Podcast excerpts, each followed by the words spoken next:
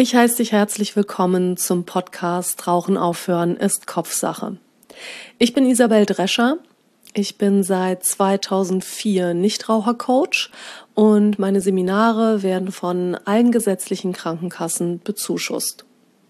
In meinen Nichtraucherseminaren bekommen Angestellte und Privatpersonen eine Schritt-für-Schritt-Anleitung für den erfolgreichen Rauchstopp und zwar ohne Leiden, Kämpfen und Durchhalten.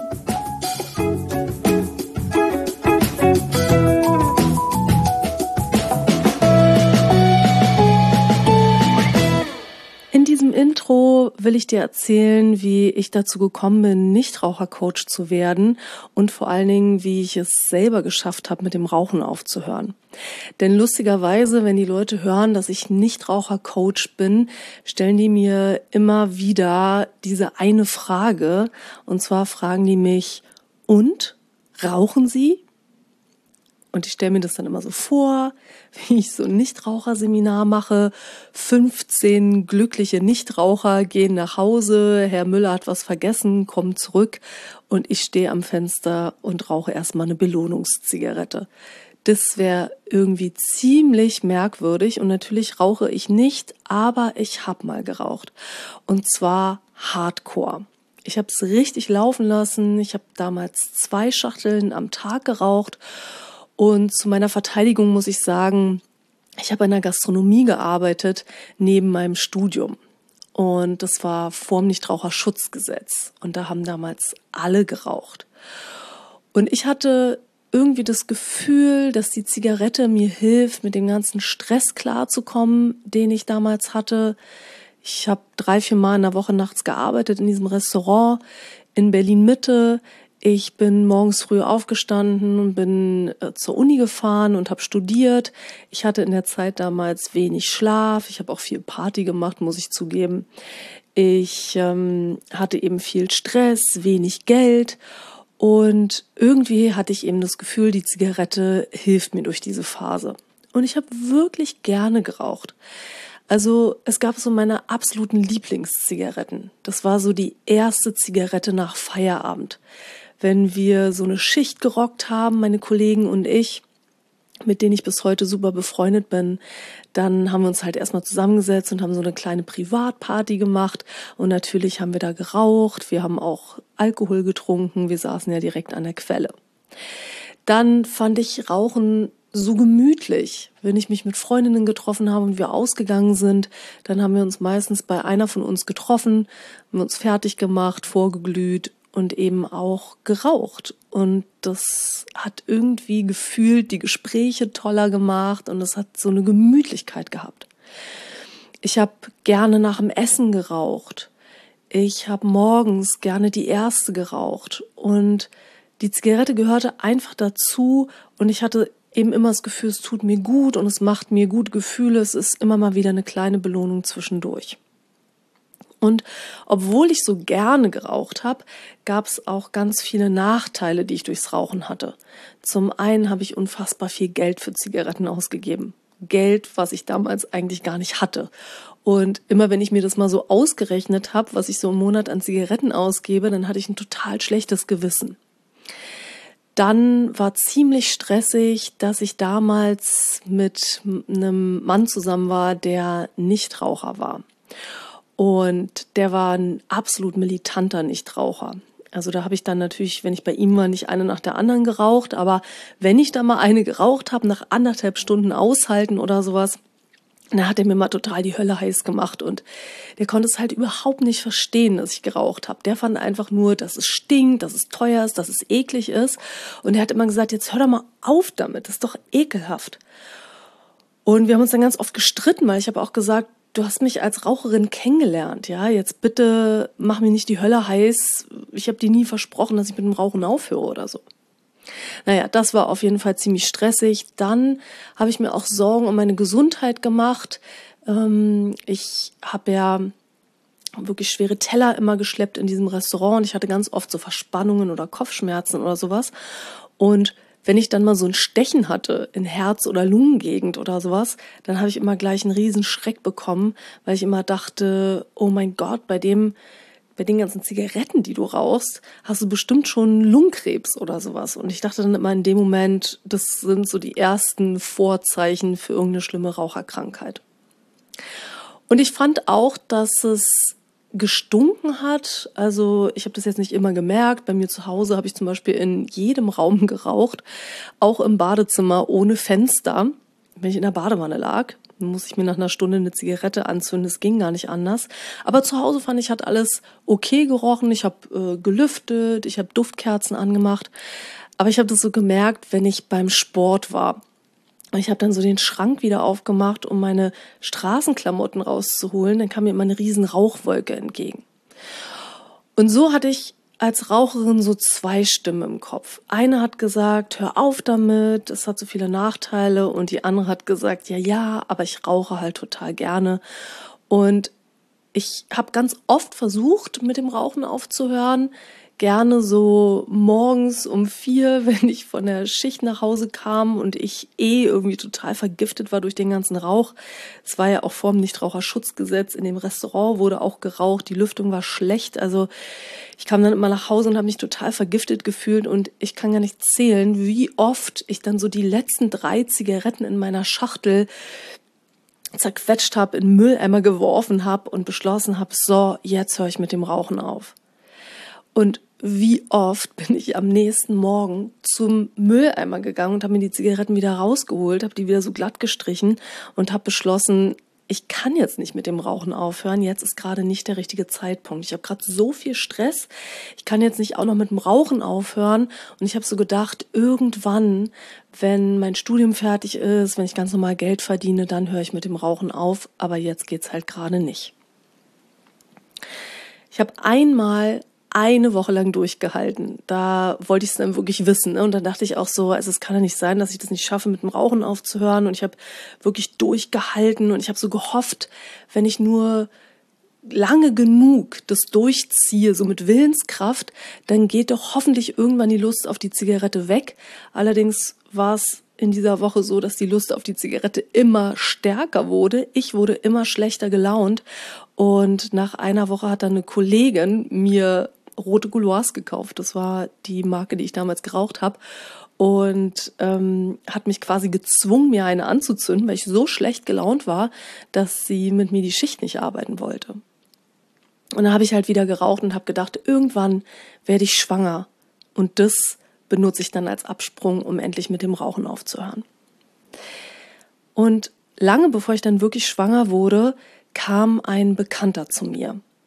Und der erzählte mir, dass er ein Nichtraucherseminar entwickelt hätte und hat mir so vorgeschwärmt davon, wie toll das ist. Und er meinte, er hat es aber noch nie durchgeführt und er will jetzt so ein Testseminar machen und er braucht dafür Testpersonen und hat mich gefragt, ob ich mich da reinsetzen kann.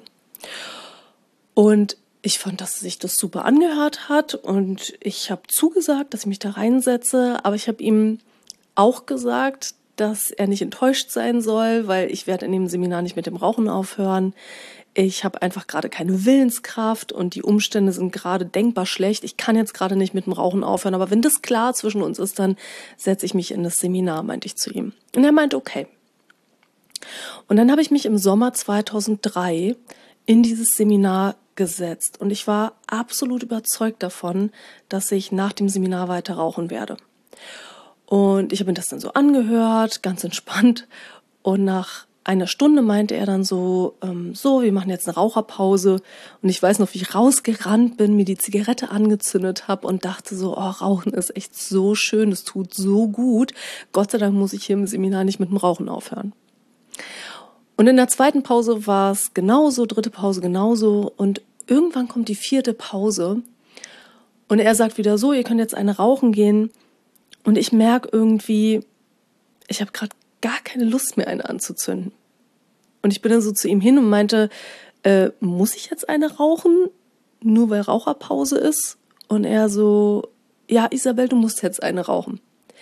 Ich so, äh, warte mal, willst du mich gerade im Seminar, im Nichtraucherseminar zwingen, mir eine anzuzünden? Findest du es nicht ein bisschen komisch? Und er so, nee, das finde ich nicht komisch, das gehört zum Programm.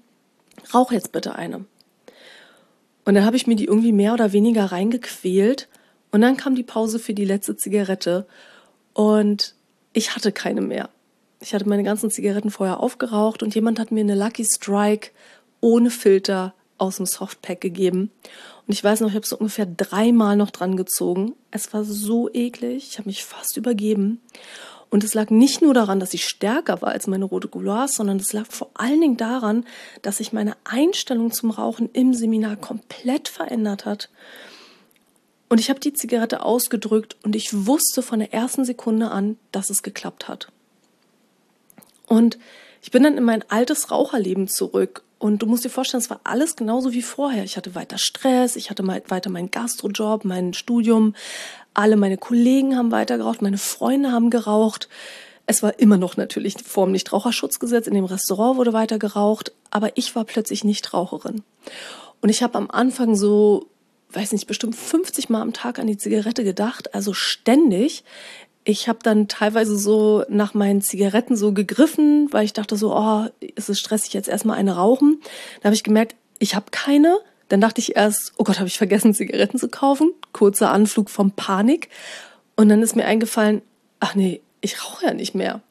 Und dann war immer der nächste Gedanke, wow, ich rauche nicht mehr. Wahnsinn. Und dann kam so eine große Freude. Und es war halt ganz anders als vorher mit Willenskraft. Vorher bei Willenskraft war es immer so, dass ich eigentlich das Gefühl hatte, ich liebe Rauchen, die Zigarette ist meine beste Freundin und ich darf es jetzt nicht, ich muss jetzt auf die verzichten. Und dementsprechend habe ich halt gejammert in jeder Zigarettensituation. Und wenn ich einen Kaffee hatte, habe ich gedacht, so, ey, so ein Kaffee ohne Zigarette, das geht doch nicht und ist doch doof. Dann kann ich ja gleich Kamillentee trinken und der gesunde Mensch werden. Und habe ich da extrem reingesteigert und nach dem Seminar war es aber total anders, weil ich wollte nach dem Seminar gar nicht mehr rauchen. Und dementsprechend habe ich mich nicht reingesteigert, sondern ich habe einfach die Verknüpfungen zwischen den ehemaligen Rauchersituationen und der Zigarette aufgelöst. Und dank des Seminars wusste ich halt genau, wie das geht, ohne dass ich mich reinsteigere.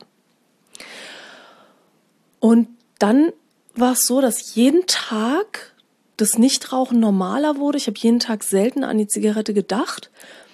Und ungefähr nach drei Wochen hatte ich so ein Aha-Erlebnis. Da lag ich abends im Bett und war so kurz vorm Einschlafen und habe plötzlich gedacht, wow, ich habe heute den ganzen Tag nicht ein einziges Mal an Zigaretten gedacht. Und das war so der Punkt, ab diesem Punkt war das Nichtrauchen das Normale. Leute haben um mich herum geraucht. Das war mir völlig egal. Für mich war klar, ich bin Nichtraucherin.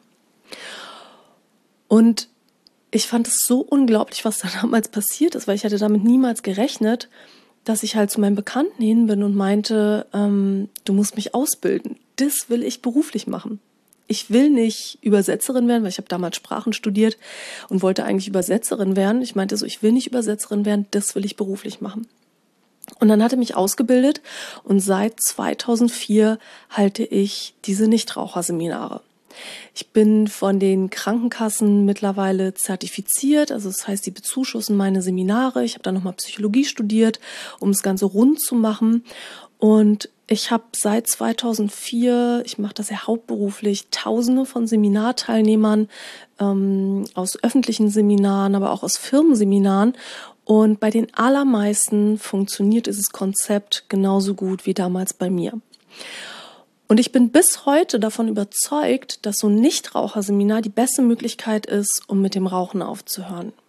Irgendwann habe ich mich dann dafür entschieden, diesen Podcast zu machen. Einfach weil ich Menschen dabei unterstützen will, mit den richtigen Gedanken in den Rauchstopp zu starten. Denn es tut mir immer total leid, wenn Leute sich quälen, wenn die durchhalten, wenn die leiden. Das muss halt nicht sein, denn Rauchen aufhören ist Kopfsache. Und da stimmen mir eigentlich die meisten zu. Und dass Rauchen aufhören Kopfsache ist, das bedeutet, dass wenn man die richtigen Gedanken hat, wenn man die richtige Einstellung hat, dann schafft man es und dann ist es sogar relativ leicht. Und in diesem Podcast will ich dir ganz, ganz viele gute Gedanken an die Hand geben. Ich möchte dir zeigen, wie man die Perspektive wechseln kann aufs Rauchen, wie man sich das Rauchen aus einer ganz anderen Sicht anschauen kann, so dass es einem viel, viel leichter fällt, damit aufzuhören. Und wenn du Lust hast, dann kannst du jetzt schon mal in die erste Folge reinhören. Da erzähle ich dir, warum es kontraproduktiv ist, zu versuchen, mit Willenskraft aufzuhören. Und ich weiß, dass wenn man jetzt irgendjemand auf der Straße fragt, so hier, ich will mit dem Rauchen aufhören, wie würdest du es machen? Dann würde der sagen, du brauchst einfach nur einen starken Willen und dann klappt es. Und ich bin überzeugt davon, dass ein starker Wille kontraproduktiv ist, weil ein starker Wille einem schon mal zeigt, dass man nicht mit der richtigen Einstellung startet. Aber das erkläre ich dir ganz ausführlich in der ersten Folge und ich wünsche dir viel Spaß dabei und ganz viel Erfolg bei allem, was du vorhast. Gute Zeit für dich, bis wir uns wieder hören. Deine Isabel.